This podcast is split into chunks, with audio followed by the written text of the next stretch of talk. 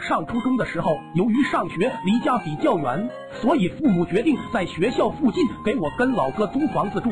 奶奶负责照顾我们。我家的家庭条件不是很好，所以租的房子也是比较便宜的，比较小，最多也就住三个人，很拮据。但是我是农村的孩子，这些在我眼中都不是问题。最大的问题也是最头疼的，就是上厕所。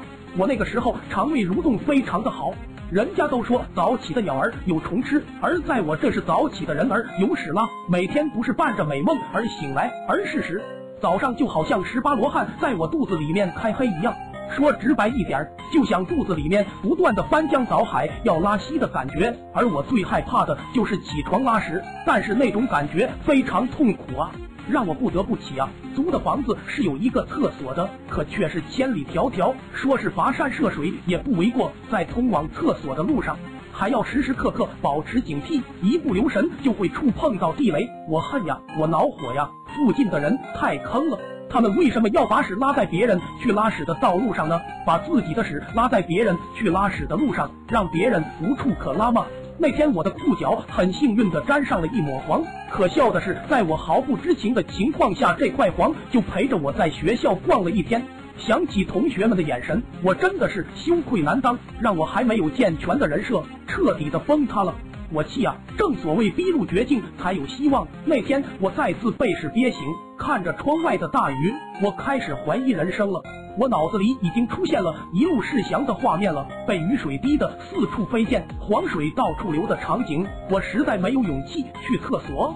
我今天就是肚子憋炸，我也坚决不去上厕所。终于啊，我把屋里的人都憋没了。奶奶出去打麻将了，老哥也不在，肚子已经快炸开了，怎么办？怎么办？已经快倾泻而出了。突然，我的目光紧紧的锁定在了一个黑色塑料袋上面，一瞬间，在我脑子里面涌现了好主意。而且是一个长远的主意，我每次都可以在塑料袋里尽情释放，然后把它偷偷扔在没人发现的地方。我简直为我的天才想法惊呼不已，迅速的拽过塑料袋，尽情释放。哎呦喂，火山爆发，你知道是什么样的吗？总之，岂是一个爽字了得？此爽只因天上有啊，人间能得几回闻？爆发过后，我兴奋的系上了垃圾袋，心情美美的，就提着袋子就去销毁证据。刚走到门口的时候，我发现袋子变得很轻了，众里寻他千百度，蓦然回首，魏翔竟在地上处，那画面简直无法形容的美啊！我不敢看，袋子漏了，袋子竟然漏了。我呆在当场，回过神来，正准备硬着头皮收拾的时候，砰的一声，门打开了。奶奶目瞪口呆的站在原地，呆了好久好久。